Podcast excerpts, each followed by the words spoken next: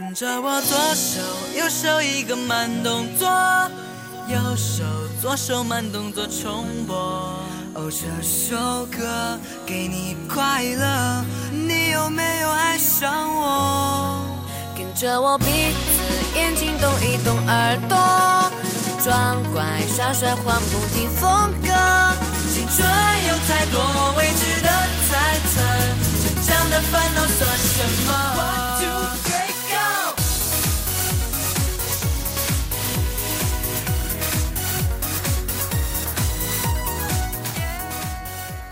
各位听众，你们好，欢迎大家收听 FM 九十五点二浙江师范大学校园之声，这里是对话八零九零，我是小童。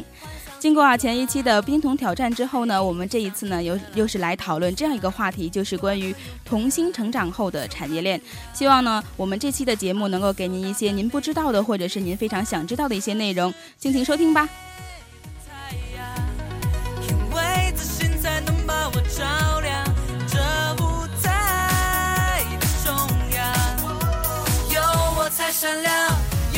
才能发着光。跟着我左手右手一个慢动作，右手左手慢动作。纵观名人世界，有非常多的人都是少年成名，例如现在非常红的 TFBOYS，曾经红遍大江南北的好莱坞童星秀兰·邓波尔，都是在青少年的时候呢就受到了社会的广大关注。这些少年成名的人，或许有的是才能，有的是技艺，但是非常的不同寻常。他们所走的人生轨迹呢，也都算是大相径庭了。少年成名是否是一件好事？中国对少年明星的法律保护是否又真的足够？出名真的需要趁早吗？那带着这样的一些问题，我们一同走进今天的八零九零。首先呢，让我们的两位嘉宾来做一下自我介绍吧。你们好，嗯，大家好，我是来自文传学院戏剧影视文学的王涛。啊，你好，大家好，我是文传学院的李明杰，希望大家喜欢我。我们一定会喜欢你的，因为坐在我身边的是两位呃帅哥美女啊。希望今天的节目能够带给带给大家一些非常不一样又非常好玩的事情。那首先啊，我想请问两位嘉宾，你们有自己非常喜欢的童星吗？嗯，小应该算，如果真的有的话，那应该是我小的时候吧。啊，小的时候，比如说看过哪吒、红孩儿，就是比如说嗯曹骏还有丁禹佳，他们都是我非常比较喜喜欢的童星对对对，曹骏我也喜欢，还有我比较喜欢以前的《快乐星球》里面的那些什么艾克、艾雪啊，还有杨洋。啊，都是非常好的。那其实，在我最近呢，我觉得我周围的人好像更多的去喜欢了一个新的零零后的一个组合，就是 TFBOYS。不知道你们对他们有没有了解吗？对对对，就是我我们班里的有很多女生都喜欢他们。嗯，然后呢，我暑假的时候就是才加了我堂妹的微信，然后嗯我才发现她的朋友圈里面都是那个 TFBOYS 的照片。天哪！呃，肯定是老乡嘛，肯定知道嘛。王俊凯挺帅的，喜欢。啊，你也是来自重庆的对吧，明杰？对呀、肯定的呀。那其实对于 TFBOYS，我想肯定，呃，因为他们现在大红大紫，我们多多少少呢也都算对他们有一些了解了。那你们知道他们现在呃已经变成了家喻户晓的明星，那你们觉得对他们这个社会上面对他们的保护到底做得到位不到位吗？嗯，其实谈到社会保护这个问题，我觉得怎么说，就说不上是到位吧，因为他们毕竟还是属于未成年人，其实他们的自我保护意识还是很弱的。像他们来机场的时候，就是有很多粉丝拥堵，嗯然后就可能造会造成一些嗯人员意外伤亡或者是什么踩踏事件，这些都是非常对他们来说也是非常恐怖的一件事情，我觉得。那你们，那你觉得现在他们这么红，到底是因为什么样的原因呢？我觉得现在一方面是那种网络的那个呃传传播度吧，哈，嗯。就是因为以前是最开始是那个范玮琪和好像李代沫转发了嗯。他们那个翻唱的歌曲，是的。然后让他们有了一定的知名度，而且再加上他们本来就有实力嘛，长相上面颜也很，就是对于我们这种颜控来说的话，就挺棒的，很可爱。那在原本应该过着正常青春期的生活年龄，却和学校这样的一个环境脱节，成名是否能够为他们付出这样的一个惨痛的代价？而这种成功又能够持续多久呢？那接下来呢，我们就会从一些非常典型的童星例子来表现出，呃，来探讨一下现在他们和之前的一些状况问题。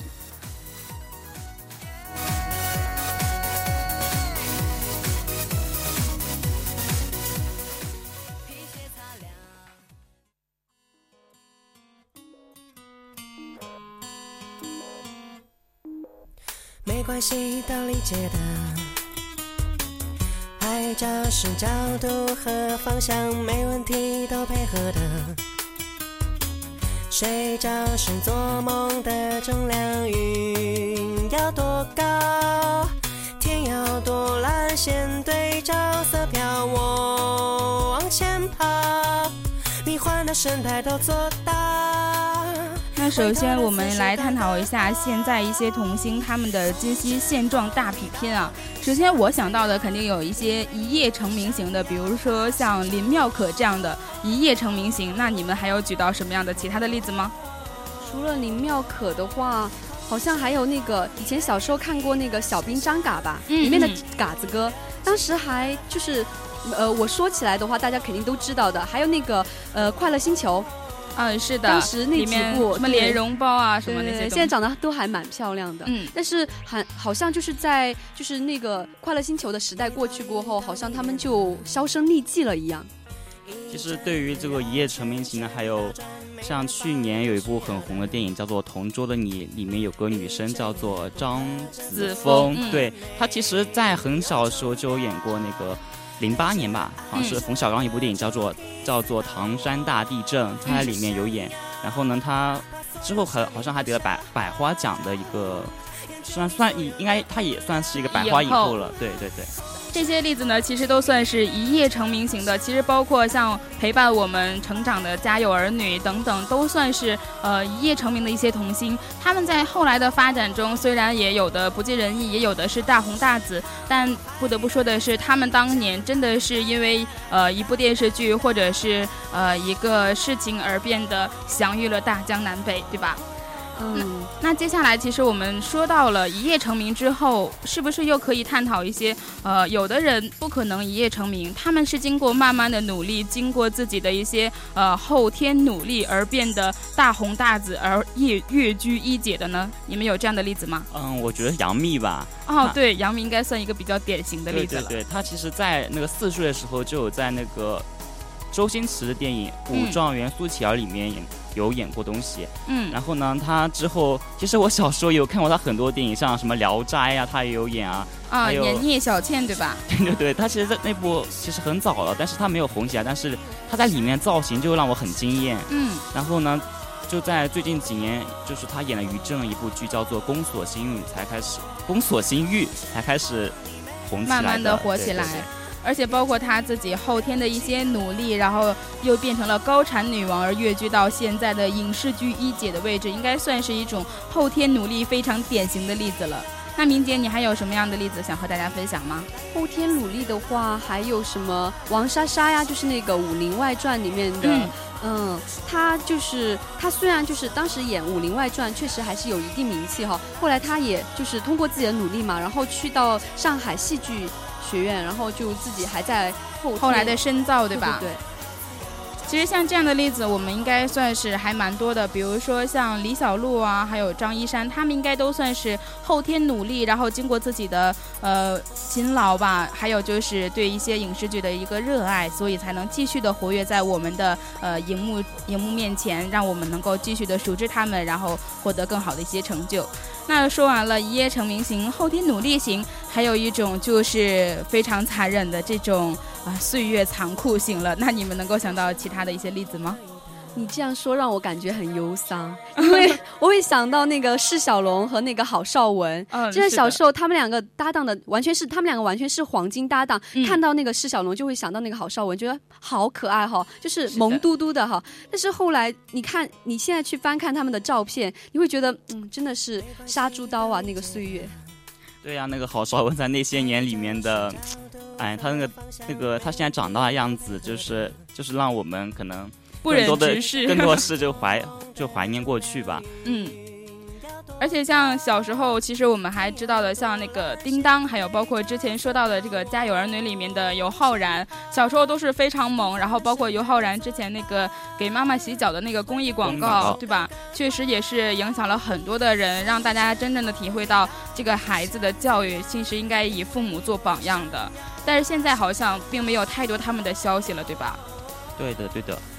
嗯，那接下来呢？其实我们刚才呃聊到了一夜成名，还有后天努力，当然还有一个呃岁月很残酷的这个岁月杀猪刀的一个类型了。当然还有包括其实像很多的明星，呃也是层出不层出不穷，包括童星也是，很多人都算是昙花一现型了。那你们有这样的一些呃名人可以举例出来吗？嗯。就是在有一个有一段时间嘛，就是我们会特别喜欢什么呃那种叫什么木棉花的春天啊，什么呃妈妈再陪我嫁一次，是不是这个 这个剧名字忘记了？还有一个叫就是那种哑巴新娘，就是那段那段时间，然后就是出了很多这种明星，就像关凌啊，什么叫金金什么？金明。金明哦，嗯，关凌应该不算那个时代的，关凌是那个我爱我家里的，哎对，然后金明其实可能又跟你。贴边，因为她也算是琼瑶女郎了。小时候拍婉君，确实是红遍大江南北。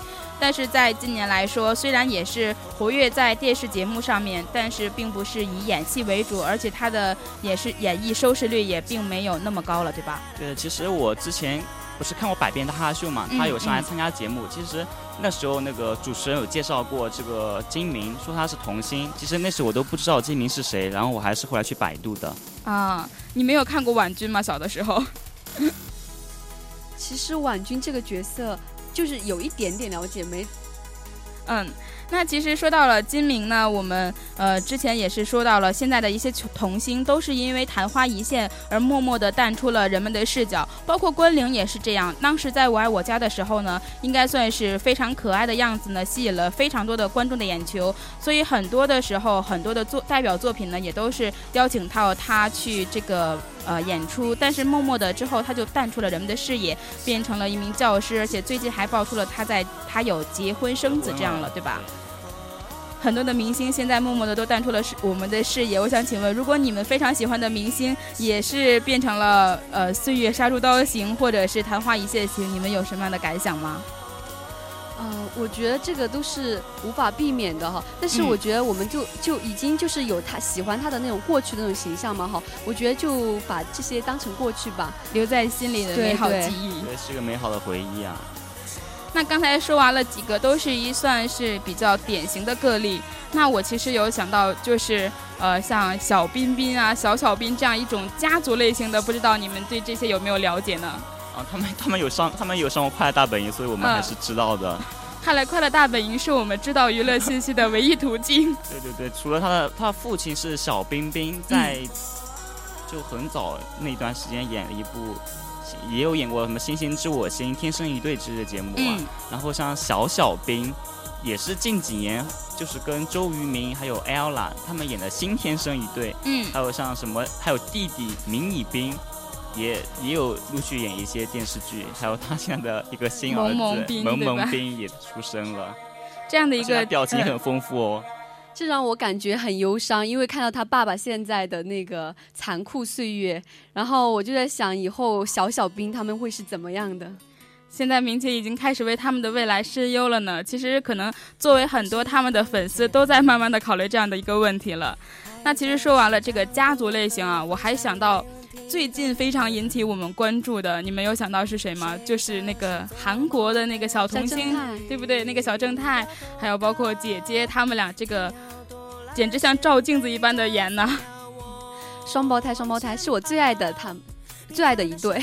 那说到他们丑萌，你介意吗？嗯，还好，因为我觉得他们就是丑萌型，但是已经萌化了我。其实像他们最近也是非常的引起关注，像这样的一个类型，我们在接下来的节目中可能也会呃和大家来更加深刻的来探讨一下，他们到底为什么能够红到现在，而且他们这个红的一个经心路历程上到底有怎么样一些故事。那接下来的节目中告诉你们。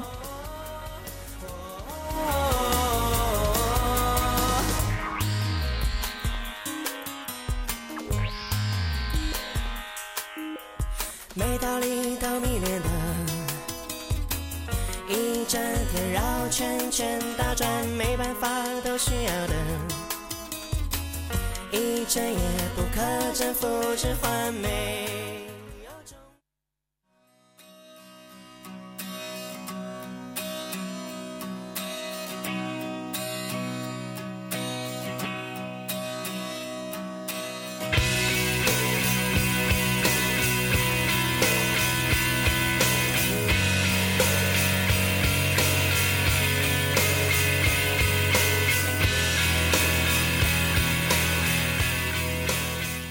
才呢，我们说到了非常多的这个少年成名的例子啊。其实，像说到了他们这个成名过程之后呢，我们也要来探讨一下他们现在的一个结局问题了。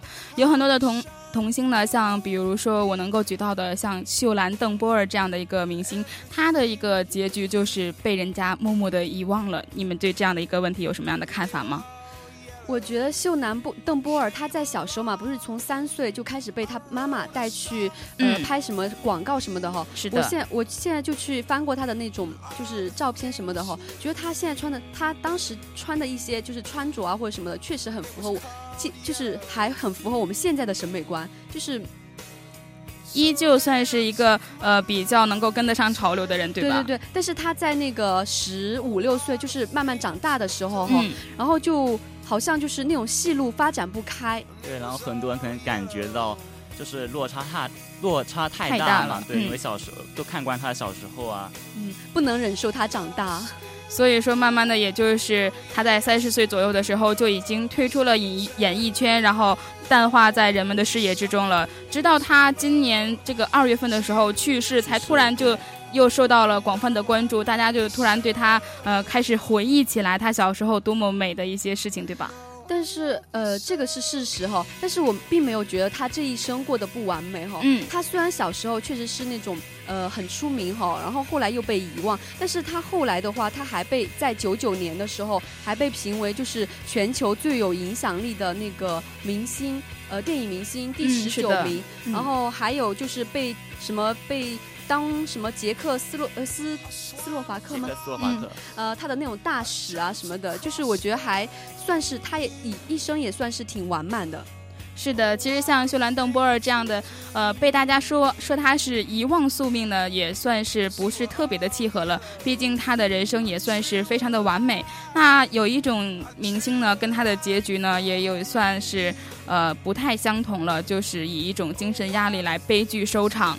那这样的一些明星呢，可能呃我们知道的外国的应该算是更多了，比如说像那个朱迪啊，对，费雯丽，还有说像那个朱迪加兰，他们呃曾经也是试图自杀来结束自己的生命，嗯，可能也算是经济呃精神压力太大的一个原因吧。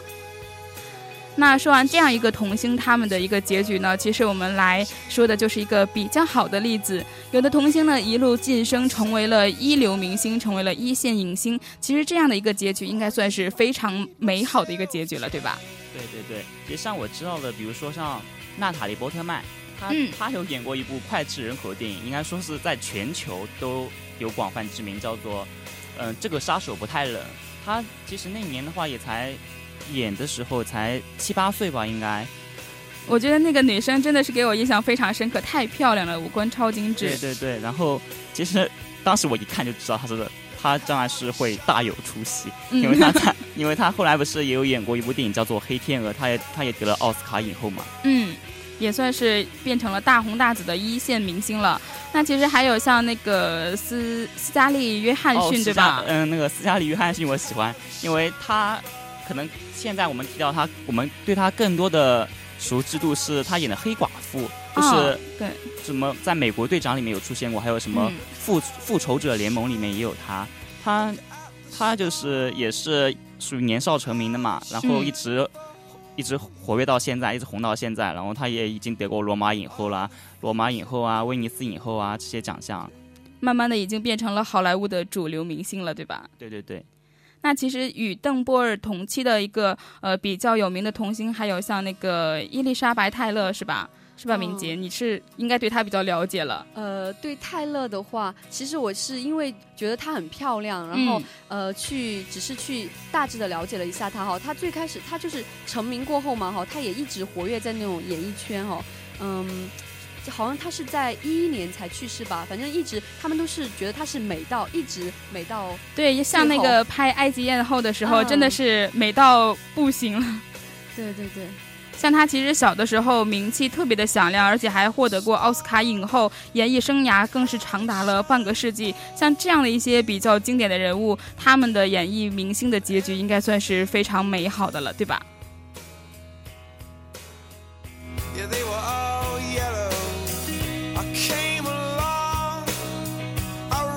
the.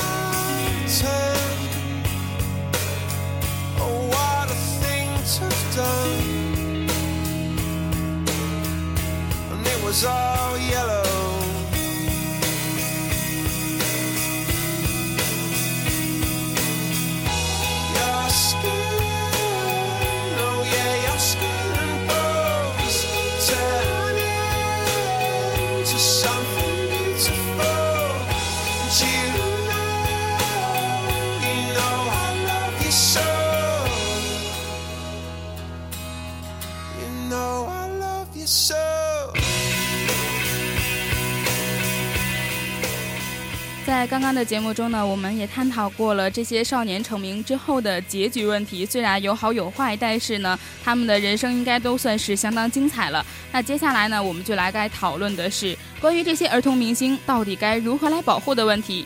成名要趁早，这是张爱玲的一句名言。但是在现在这个娃娃漫天飞的娱乐圈，这条名言又真的合适吗？不仅仅是 TFBOYS，更有更多的更小的明星在需要着我们的关注。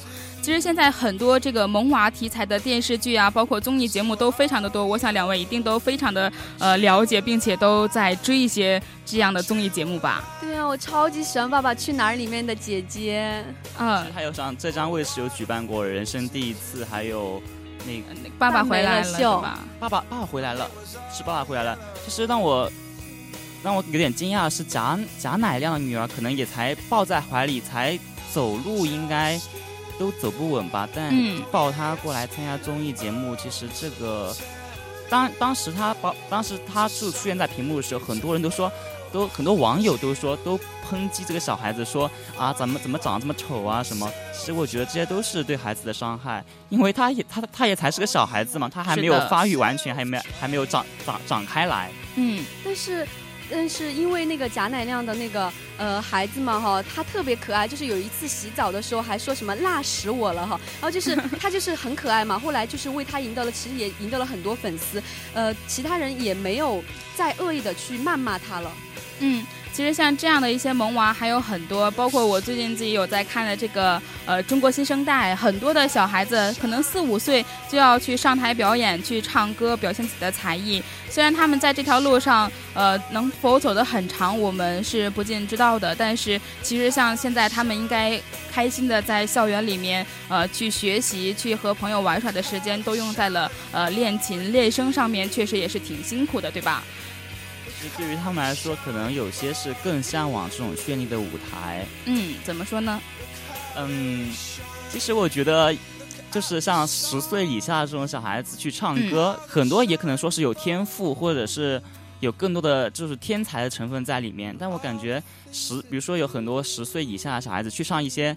比如说像什么汪峰的存在啊，还有像一些民歌，或或者是还有一些情歌，就是我对觉得他对于他们来说，一方面是成长的这种经历不够，其实对他们来说只是唱歌，并不是说带那种带有感情的唱歌，因为我觉得小孩子怎么说，更多的是。只知道一些普通的技巧，并没有真正的把他们其实有些词都可能都说不太明，也不太理解。有些就是妈妈嘛，很坏哈，就是让那种就是我看以前看到过一个报道哈，可能是妈妈想出名还是怎么的哈，就有个三岁的小孩在学钢管舞什么的。哇，那去表演啊，那真的是可能是父母的问题了。而且像我们知道，现在很多的那个演艺公司，他们能够。在两方收钱，比如说你家长想让你的孩子成名，他会寻求一方面的培训费，而一边呢剧组需要演员的时候呢，他也会再去收这个演员费，他只是作为一个中间的一个公关作用呢，来两边收费。但是你孩子的这个演艺之路的这个保障，还有包括你在剧组里面能够能否安全，确实是值得深思的。他们根本就没有去做出相应的一些保保保护条例，对吧？嗯其实这方面的话，可能还是国外可能会做的稍微好一点。我们就是在中国的话，可能就是小孩子嘛，很很多就是很晚了，本来应该睡觉，就是发育的情况下哈，就是还要让他去晚上去赶通告。然后呃，就是像国外的话，就是有些是，嗯，可能在好像是横店的哦，嗯，不不不。呃，像那个外国，他们很多都在规定，就是孩子在八九点钟之后呢，是不能够去上任何节目的，一定要保证他的正常的休息和睡觉时间。其实这也是非常关键的一个问题。像我们国家好像对这方面的一些相关的条例和看法都是比较欠缺的，对吧？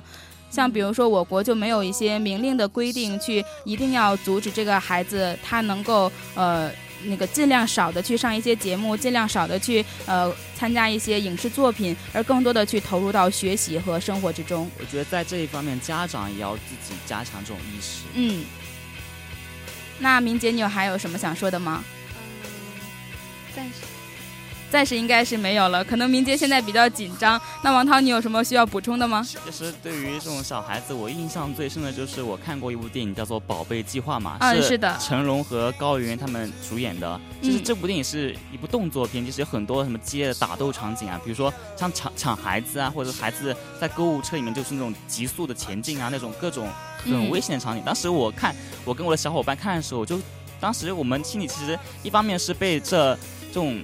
激烈的场面所吸引，但另一方面，我们就在想啊，这谁家父母就是怎么这么忍心，对吧？这么舍得可以把孩子，就是来让让自己的孩子来做这么多很危险的一些场景和动作。是的，其实像这样的事情呢，也是屡见不鲜。很多的我们到底能够为未成年人做些什么？能够到底谁来保护他们应得的权益和保护他们的人身安全，还是值得我们深思的一个问题。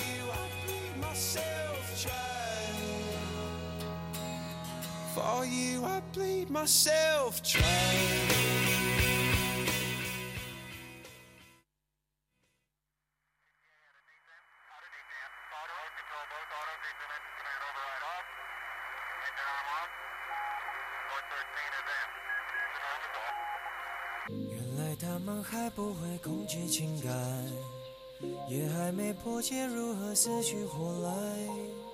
不过大脑所产生的悲哀，好像能让愉快更痛快。那在我们的节目最后的时间呢，我想请问一下我们两位嘉宾啊，如果给你一个机会，能够去成为一个童星，那你想不想抓住这样一个机会呢？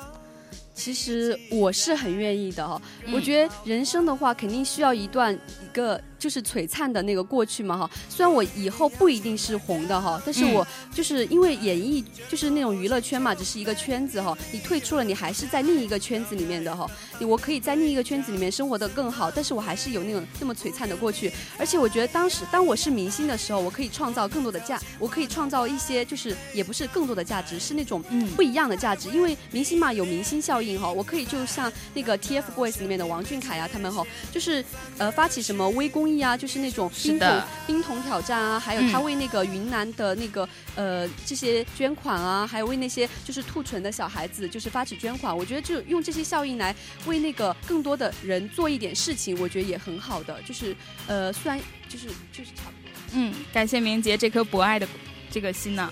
那王涛，你有什么样的想法吗？嗯，其实对于明星，我觉得这是很多人都向往的。嗯，但其实我要反驳李明杰的是，刚才明杰讲到的。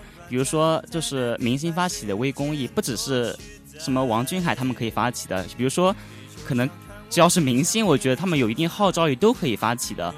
嗯，如果让我选择的话，我是不愿意成为一名童星，因为我觉得作为一名童星的话，应该应该是从小就要备受关注。那样的话，而且还一方面还要什么赶通告或者说赶演出啊什么，我觉得。这样来说，对于一个童年来说，童年是不完整的。我觉得童年需要纯真，童年不应该被商业各种商业气息所感染。但是如果说到就是做明星的话，我觉得二三十岁这种才是真正合适的年龄。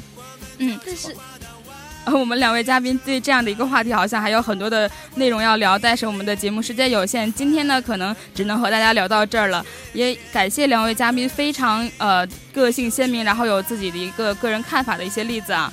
历史上呢，有非常多例子向我们证明了少年成名呢，一一直能够成名到最后的事情呢，确实是不多见的。虽然少年成名的确是件不容易的事情，但是在接受名利和抵抗诱惑力的能力，这些少年又能否拥有，能否把握住，是一个应有的把持度呢？少年成名，我们不该一味的去只看到他们红的地方，更多的应该想想是否能够像现在一样的顺利发展。